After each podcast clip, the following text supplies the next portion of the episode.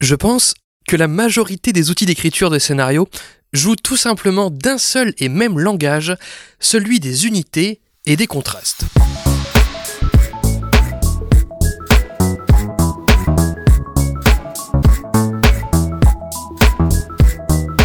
Salut et bienvenue dans ce 66e numéro de Commencer raconter, le podcast qui déconstruit les scénarios un dimanche sur quatre.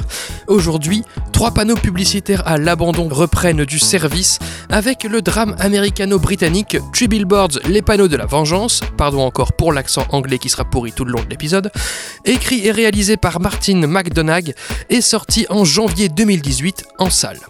Ce sera l'occasion pour nous d'étudier combien un scénario peut composer en contrastant et en unifiant. Après des mois sans que l'enquête sur la mort de sa fille ait avancé, Mildred Hayes prend les choses en main, affichant un message controversé visant le très respecté chef de police sur trois grands panneaux à l'entrée de leur ville. Extrait de la bande-annonce. So, Mildred Hayes, why did you put up these billboards? My daughter Angela was murdered seven months ago. It seems to me the police department is too busy torturing black folks to solve actual crime. What the hell is this? Dixon, I'm in the middle of my goddamn Easter dinner. Sorry, kids. I know, Chief, but I think we got kind of a problem. Sunshine beating on a good I'd do anything to catch your daughter's killer. I don't think those billboards is very fair. Time it took you to get out here whining like a bitch, Willoughby. Some other poor girl's probably out there being butchered right now. J'en profite pour diffuser à mon tour un message important. Attention, spoiler. S'il y a bien un truc auquel notre cerveau est surentraîné, c'est à repérer des variations. Une lumière qui s'éclaire, une voix qui se tait, une silhouette qui bouge, un comportement qui évolue. Tiens, cette personne était toujours à l'heure, pourquoi est-elle en retard aujourd'hui? Notre curiosité ne peut s'empêcher de noter des différences, remarque Lisa Crown dans Wired for Story. De même, peut-être pour se rassurer, peut-être pour se simplifier la vie, nous avons tendance à chercher des motifs récurrents, des similitudes qui nous permettraient de rassembler plusieurs éléments dans notre tête. On catégorise, on étiquette, on regroupe. Bref, il y a deux trucs qui nous stimulent, les contrastes et les unités. Ces deux notions reviennent assez régulièrement en dramaturgie. Prenez par exemple la fameuse règle des trois unités que s'imposait le théâtre classique. Un seul fait, dans un seul lieu, sur une seule journée, afin de ne pas distraire le spectateur de l'essentiel et afin de ne pas s'éparpiller. L'unité d'un film, sur un aspect ou sur un autre, donne un sentiment de tout, de cohésion. Je pense aux œuvres de Melville, avec leur ambiance particulière de film noir. Je pense aux scénarios écrits par Aaron Sorkin, avec leur dialogue archi-rythmé. Je pense aux costumes et décors du jeu de la dame. Je pense au thème de la perversité dans les films de Verhoeven. Je pense aux trois panneaux du film de Martin McDonagh, qu'on y colle une affiche, qu'on les commente, qu'on les montre à la télé, qu'on les brûle ou qu'on tente de les sauver. Ils reviennent plusieurs fois dans le film, depuis le premier plan du récit jusqu'à l'avant-dernier. Par ailleurs, les contrastes d'un film permettent sa mise en mouvement, son dynamisme, son propos, et en fait bien d'autres choses, comme nous allons le voir.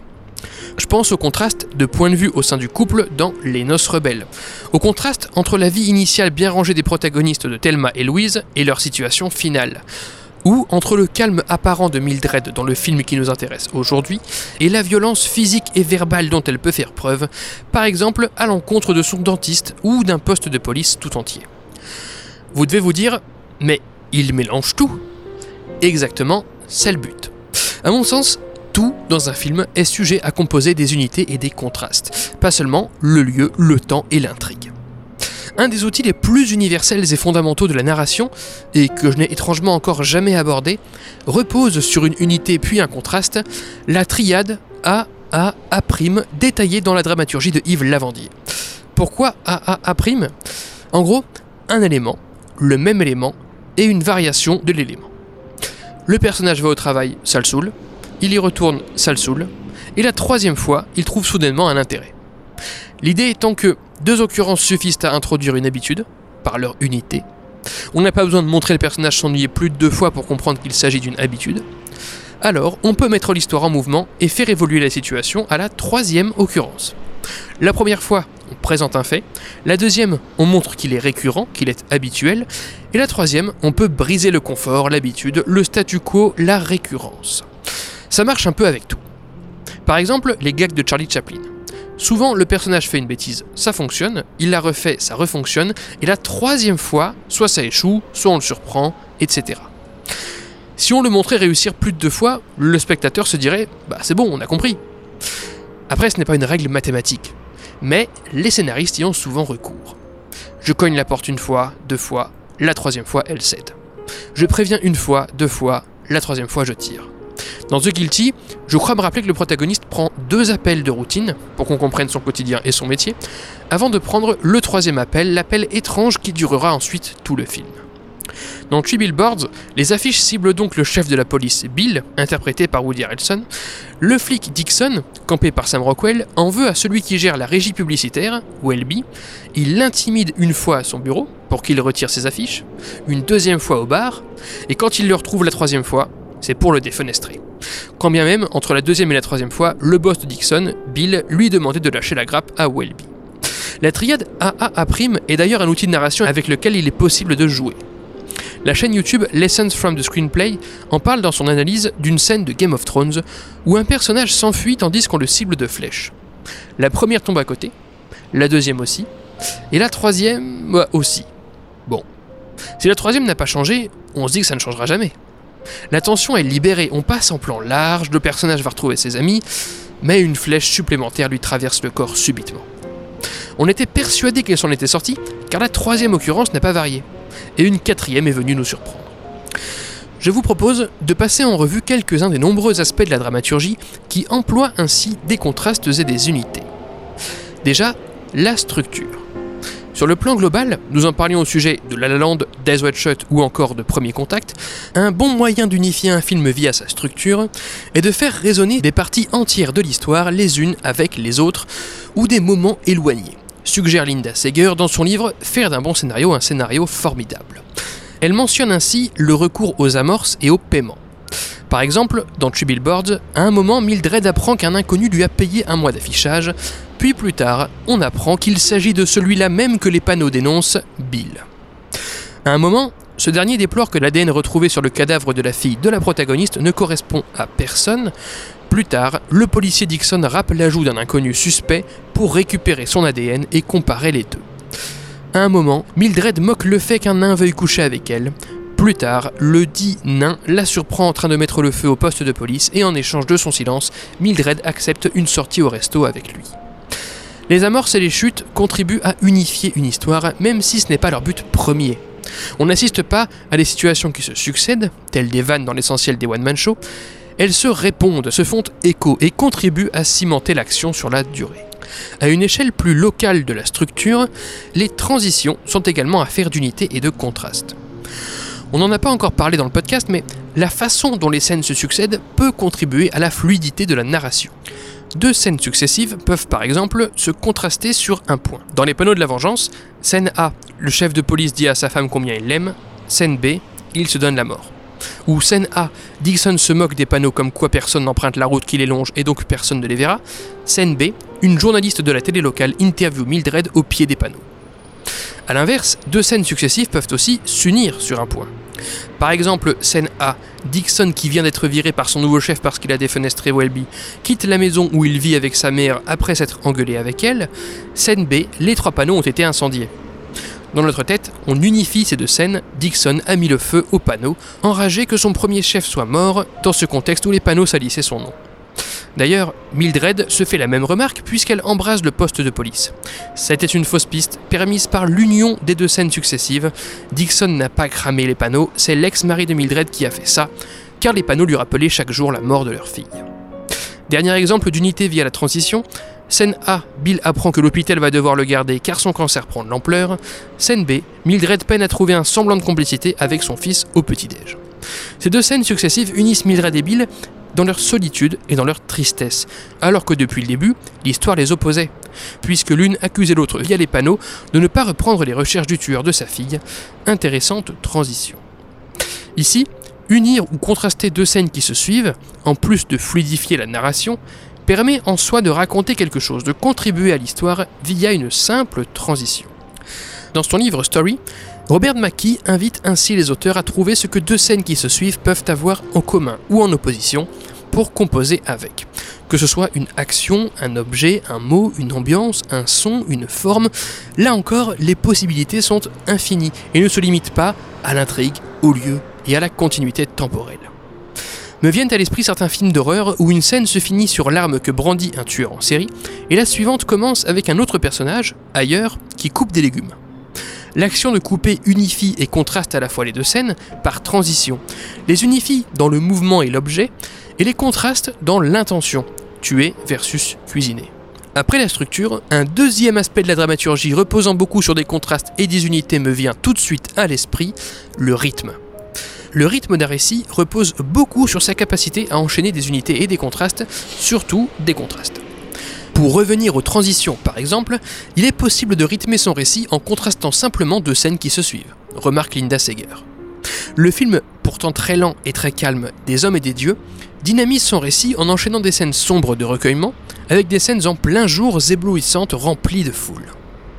Drive dynamise son récit en enchaînant des séquences lentes et douces avec des scènes rythmées et violentes.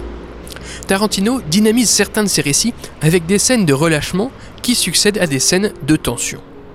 Plus généralement, il est conseillé pour rythmer d'alterner des scènes de dialogue pur avec des scènes d'action ou à minima d'activité. Les personnages agissent, se meuvent, font quelque chose, vont quelque part, etc.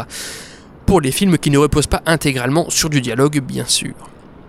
L'outil le plus connu pour rythmer une histoire, ce sont les conflits. Or, rappelez-vous l'épisode de Comment ça raconter consacré au film Her, qu'est-ce qu'un conflit si ce n'est le contraste entre ce à quoi s'attend un personnage à un moment donné et ce qu'il reçoit à la place?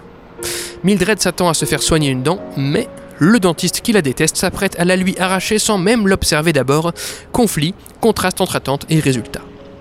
Mildred croit avoir payé plusieurs mois d'affichage de ses pubs, mais elle n'a réglé que la caution et a un retard de paiement. Conflit. Quand Dixon défenestre Welby, il ne s'attend pas à être viré dans la foulée par son nouveau chef. Conflit. Enfin, la surprise permise par des contrastes contribue également à rythmer un film. Par exemple, on apprend que Mildred a perdu sa fille depuis des mois et ne connaît toujours pas le meurtrier, on a donc pitié d'elle. Puis, on apprend que le flic qu'elle affiche a un cancer incurable, mais surtout qu'elle le savait et s'en fout. La voir si insensible en retour nous surprend, nous étonne et éveille notre curiosité. Voilà pour la structure et pour le rythme, passons en revue plus rapidement quelques autres aspects de la dramaturgie ayant recours à des contrastes et à des unités. La symbolique, par exemple. Là encore, la chaîne Lessons from the Screenplay en parle très bien au sujet du film Parasite. Quand un symbole se répète, il devient un motif, lequel peut matérialiser un thème. Les appareils de la série Tales from the Loop unifient chaque épisode thématiquement en incarnant notamment l'imminence de la mort, épisode 4 avec l'écosphère, la quête de sécurité et de contrôle, épisode 5 avec le robot mimétique, la jalousie, épisode 2 avec l'intervertisseur d'âme, ou encore la préciosité de l'instant, épisode 3 avec la télécommande qui met le temps en pause. La caractérisation des personnages, également, peut relever de contrastes, comme nous le disions au sujet du sens de la fête dans un précédent épisode du podcast. Dans les panneaux de la vengeance, Bill est présenté comme un flic plutôt clément, en contraste avec son collègue raciste, immature et impulsif Dixon.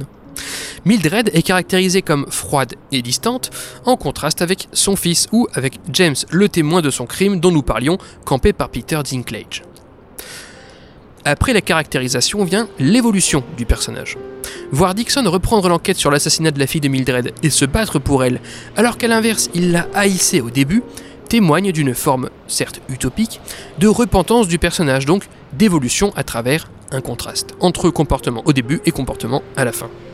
Parfois, des contrastes permettent de susciter l'émotion du spectateur, comme lorsque Dixon prend connaissance, accompagné par une émouvante bande originale, de la lettre posthume laissée par son ancien chef, qui l'encourage d'une voix off bienveillante à délaisser la haine et la colère pour laisser place à l'amour, tandis que le poste de police dans lequel Dixon se trouve prend feu dans son dos. De même, lorsque la veuve du chef suicidé prend note de sa lettre, la voix off est douce, la musique aussi, mais la veuve subit une crise de panique en réalisant que son mari s'est donné la mort. Un tel contraste entre drame et apaisement intensifie la tragédie de ces deux scènes, via en l'occurrence une rupture entre l'histoire et la narration, donc entre ce qu'on nous raconte et comment on nous le raconte. Sinon, on parlait de structure dramatique, au sujet de Zootopia. Vous savez, les étapes universelles d'une histoire. Eh bien, le traditionnel retour chez soi du protagoniste en fin de récit permet par exemple de témoigner de son évolution. Le monde d'où il vient est resté le même, il y a une unité sur la durée, tandis que le protagoniste lui-même a évolué en contraste. Je pense à la protagoniste du jeu de la dame, je varie peu mes exemples, qui dans l'épisode 5 retourne à son orphelinat pour réaliser l'étendue du chemin qu'elle a parcouru depuis. Les archétypes de personnages procèdent également d'unité et de contraste, tel celui, entre guillemets, du clone, dont nous parlions dans l'épisode de Commencer à compter consacré à Moon. Cet archétype censé représenter qui le protagoniste devrait ou ne devrait surtout pas devenir. Par exemple, Gollum, dans Le Seigneur des Anneaux, qui représente par contraste ce que risque de devenir le jeune Frodon s'il se laisse posséder par l'anneau. On parlait également de l'archétype du village, cet ensemble de personnages représentant la pression sociale du milieu. Par exemple, dans Three Billboards, la plupart des habitants de la ville qui méprisent collectivement Mildred pour sa méthode jugée injuste et extrême à l'encontre du chef de police souffrant Bill. Cet ensemble de personnages présente une forme donc d'unité par cette hostilité qu'ils partagent à l'encontre de la protagoniste. Nous parlions enfin, et je m'arrêterai là, de perspective du récit au sujet des misérables. Là encore, opter pour une perspective unique sur l'ensemble du récit permet une certaine immersion et davantage d'empathie, par exemple dans le fils de Saul, tandis que mettre des perspectives en contraste permet de traiter plus objectivement un thème dans toute sa complexité, par exemple dans les panneaux de la vengeance. En effet, quand nous voyons la belle vie du condamné Bill le jour de sa mort et ses séjours à l'hôpital, nous ne pouvons pas nous résoudre à le détester pour avoir abandonné la recherche du tueur de l'adolescente Angela. Ce qui aurait été moins le cas si nous avions seulement suivi la perspective de la protagoniste Mildred, et toute la tragédie de l'histoire naît d'ailleurs de cette incapacité à désigner et donc à responsabiliser un coupable en particulier.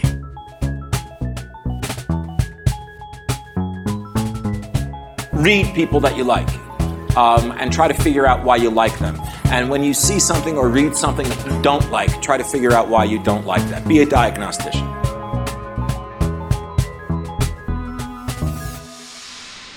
Bref, qu'il soit question de structure, de rythme, de symbolique, de personnage ou encore de perspective, et j'en passe, chaque aspect d'un récit peut être composé en jouant avec des contrastes et des unités. Après, les choses ne sont pas évidemment si binaires que je vous les présente. Soit on est identique, soit on est opposé. Non, ce n'est pas juste ça, il y a toute une gamme de compositions avec les unités et contrastes. Plutôt que par rupture brutale, un contraste est parfois amené de façon progressive. Je pense à Tony Montana dans Scarface, dont l'empire se développe petit à petit. Je pense à l'intrigue de Mother d'Aronofsky, qui bascule petit à petit depuis le rationnel vers la folie.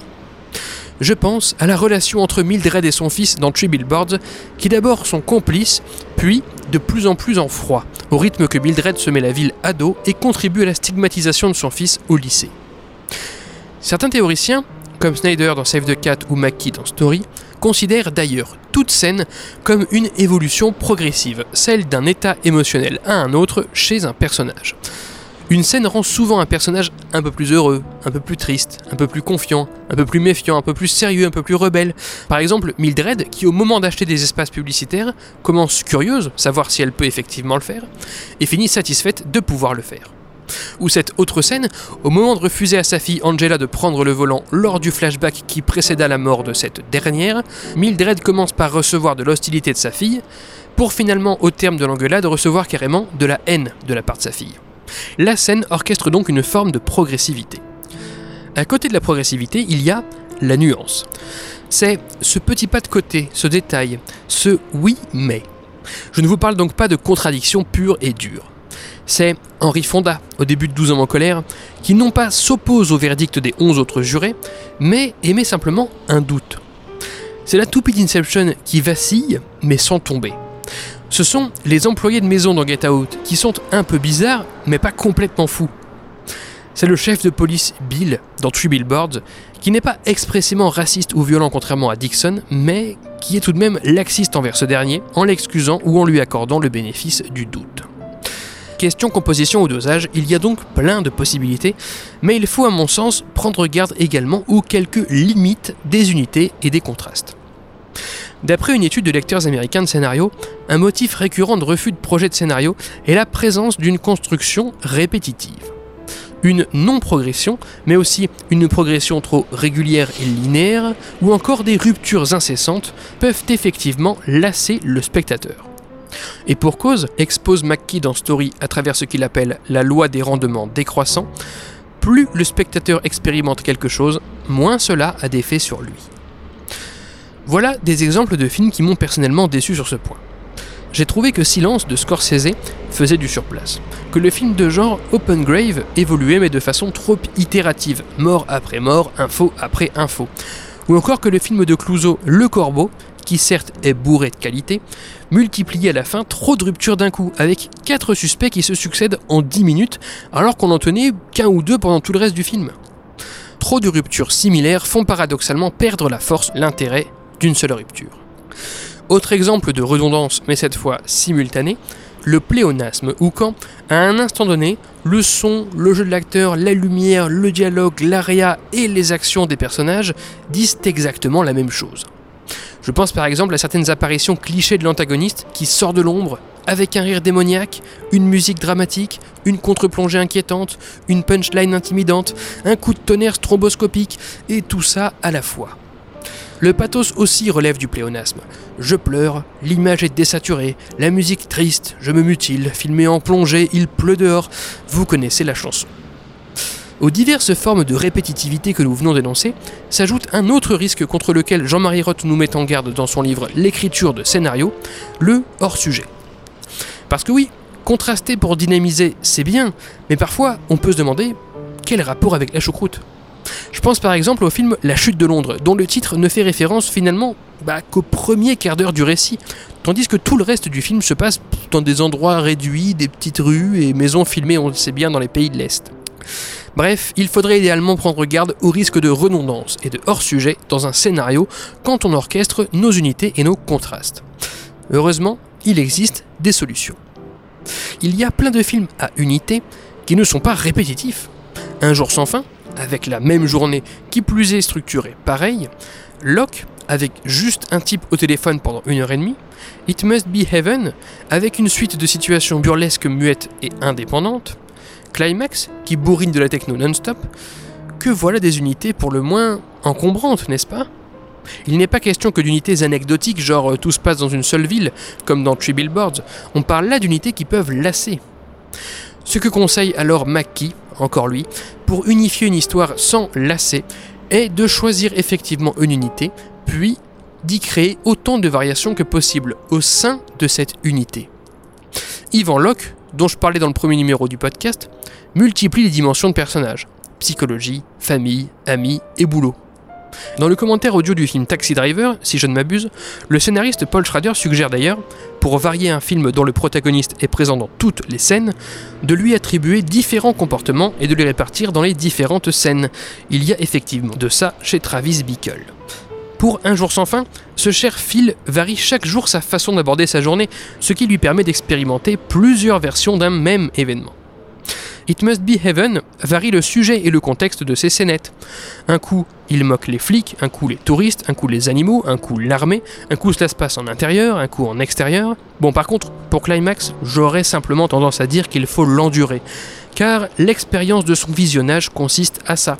Le cinéma de Noé en est un qui s'éprouve. Côté Tree Billboards, bien que l'unité de lieu ne soit pas forcément si contraignante, le film varie entre le poste de police, la régie pub, la boutique de souvenirs où taf Mildred, sa maison, celle de chacun des flics, le resto et les panneaux pub en contrebas. Pour ce qui est du hors-sujet, il existe une solution suggérée par Aaron Sorkin dans une masterclass en ligne et évoquée précédemment dans le podcast en analysant le film Sorcerer, avoir recours à une unité compensatrice. Par exemple, il est évident que chaque intrigue d'un film à sketch est hors sujet vis-à-vis des autres. L'aspect qui viendra unifier ces histoires sera alors autre. Une ambiance et un style, comme dans Sin City. Un sujet, comme dans Selfie ou Les Infidèles ou la majorité des séries anthologiques à la Black Mirror. Un genre, comme dans la balade de Buster Scruggs. Un propos, comme dans A Touch of Sin, etc. Dans les panneaux de la vengeance, je n'ai pas trouvé en quoi le parcours intéressant de chaque perso avait tant à voir. Mildred et sa quête de justice, son fils et son mari qui tentent de passer à autre chose, Bill qui s'assure une fin de vie paisible face à son cancer et qui met de l'ordre dans ses affaires, ou encore le puéril Dixon qui sort des jupons de sa mère et se forge une morale. En fait, l'intrigue même de l'histoire est ici, paradoxalement, une unité compensatrice.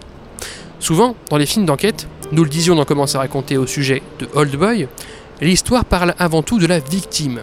Alors qu'ici, à part une scène en flashback et deux répliques des parents endeuillés où on comprend que Mildred était en froid avec sa défunte fille, l'enquête ne va pas beaucoup plus loin. Le meurtrier n'est pas trouvé, la backstory n'est pas tant creusée. Dans Three Billboards, l'intrigue fait ainsi se rencontrer plusieurs trajectoires de personnages, donc évite une forme de hors-sujet des unes par rapport aux autres, enfin, je trouve. Créer un maximum de variations au sein d'une unité contraignante et rassembler des éléments sous une même unité, probablement les deux outils libérateurs pour s'autoriser à écrire ce qu'on veut, tout en luttant contre la répétition et contre le hors-sujet. Enfin, pour clore cette étude, j'aimerais aborder le caractère relatif des unités et des contrastes. Déjà, rappelons-le, tout peut être employé pour contraster ou unifier. De plus, un élément peut assurer les deux fonctions. Le film Uncut James, par exemple, est tellement jump-cuté et rempli de coupes au montage que la pause soudaine au climax est un contraste. Tandis qu'en général, bah, c'est l'inverse. Un film vit une rupture quand il démarre d'un coup, plutôt que quand il s'arrête. Un contraste peut également revêtir différentes significations en fonction de son intensité. Être seul contre seul ne signifie pas la même chose qu'être seul contre tous. Plus Three Billboards avance, plus Mildred se met d'habitants de la ville à dos, ce qui est ironique d'ailleurs puisque au moment où elle est seule contre tous, elle apprend que la personne qu'elle fustigeait nommément, Feu le chef de police, Bill, était en fait de son côté. En outre, un élément peut à la fois servir une unité et un contraste, comme la musique qui miroite la voix douce de Bill qui lit ses lettres d'adieu, et à la fois qui contraste avec le brasier au poste de police ou avec l'effroi de la veuve, comme on le disait. Mais encore, un duo d'éléments peut passer de contraste à unité ou l'inverse, comme Dixon et Mildred qui au départ ne peuvent pas se piffrer, et dans le plan final occupent la même voiture pour aller tuer ensemble un violeur. Mais surtout, contrastes et unités n'opèrent pas qu'au sein d'un film. Ils sont également relatifs à ce qui se passe dans la tête du spectateur. Un outil de caractérisation de personnage, explique Yves Lavandier dans Construire un récit, consiste à faire contraster son comportement avec le comportement que présenterait la majorité des gens. Par exemple, la première fois que le chef de la police Bill toque à la porte de Mildred, il lui rappelle souffrir d'un cancer, on s'attendait à ce que ça culpabilise la protagoniste de l'avoir affiché sur les panneaux, que Nenny, comme on l'a dit tout à l'heure, celle-ci assure qu'elle savait et ajoute même qu'elle préférerait que l'histoire soit justement réglée avant que Bill ne meure. Dans ce cas de figure, Mildred ne contraste pas avec un personnage présent dans l'histoire, elle contraste avec les valeurs morales du spectateur extérieur à l'histoire, qui se dit alors Mais quel comportement cruel et égoïste Plus généralement, les péripéties d'un film peuvent contraster avec ce à quoi le spectateur s'attendait. Quand au restaurant, Mildred rejoint la table de son ex-mari avec une bouteille en verre dans la main, on s'attend à ce qu'elle la lui fracasse sur le crâne. Elle vient effectivement d'apprendre que c'est son ex-mari et non Dixon qui a cramé les panneaux et donc qu'elle s'en est prise au poste de police et à ce dernier pour rien. Mais non. Après un instant de suspense, elle pose simplement la bouteille sur la table de son ex-mari pour ne pas la gaspiller et l'invite à ne pas frapper sa nouvelle et trop jeune compagne comme il l'a batté elle à l'époque. Mildred a retrouvé une forme d'altruisme, d'empathie et de sagesse à laquelle nous ne nous attendions plus. Là encore, le contenu de l'histoire contraste non pas seulement avec le contenu de l'histoire, mais avec les attentes du spectateur. Ça marche aussi avec les unités. Je viens de visionner pas mal de films de fantômes via le festival en ligne de Gérard May. Certaines péripéties deviennent clichés car répétitives, mais non pas au sein d'un même film, elles le sont d'un film à l'autre. Récapitulons. Notre cerveau est surentraîné à établir des normes et à repérer ce qui sort de la norme. Donc à établir des unités et à repérer des contrastes. Les premiers confèrent à un film sa cohésion, les seconds son dynamisme. Un outil répandu de narration en trois temps, la triade A, A, A', consiste d'ailleurs à établir une unité pour la contraster tout de suite après. Si les unités et contrastes permettent surtout d'orchestrer la structure et le rythme d'un récit, ils permettent également de caractériser un personnage, de susciter l'émotion, de poser des perspectives, des trajectoires de vie, d'explorer un thème, une symbolique, bref, de raconter d'une manière générale. Les contrastes peuvent survenir de façon brutale ou progressive. Ils peuvent contredire ou simplement nuancer. Quand on compose avec les unités et contrastes, il faudrait idéalement prendre garde à la redondance et au hors-sujet, ou à minima, compenser, pour le premier en créant des variations au sein de l'unité qui redonde, pour le second en rassemblant le sujet et le hors-sujet sous une unité tierce compensatrice. Enfin, les contrastes et unités sont malléables, flexibles, relatifs. Un élément peut passer de l'un à l'autre, être les deux à la fois, et surtout, cela peut survenir au sein d'un film comme entre le film et le monde réel. Voilà, j'aime bien quand une même notion permet d'en résumer plein d'autres ou de les traduire dans un même langage. C'est pourquoi cet épisode me tenait à cœur. J'espère qu'il nous aura rappelé à tous que les unités et contrastes ne sont pas qu'affaires de mise en scène et de mise en cadre, mais aussi, plus en amont, de scénario. Fondu au noir pour ce 66e numéro de Comment c'est raconté. Merci pour votre écoute, j'espère qu'il vous a intéressé. Retrouvez toutes les sources de cet épisode et tous les liens du podcast dans la description et sur ccrpodcast.fr dont Facebook, Insta, SoundCloud, Spotify, tout ça, mais encore et surtout Apple Podcast. Pour ce dernier, je vous invite à laisser 5 étoiles et un commentaire, c'est très important pour le référencement du podcast. Podcast dont l'habillage musical est toujours et encore signé Rémi Le Sueur, je le rappelle, et l'Exa Exa Compta remercie. N'oubliez pas qu'une retranscription de chaque numéro de Comment c'est raconté est disponible sur le site Medium pour pouvoir lire les analyses à tête reposée. Je m'appelle Baptiste Rambaud, disponible sur Twitter pour répondre à vos questions, à vos réactions et vous donne donc rendez-vous dans 4 semaines pour la 67e séance. Ciao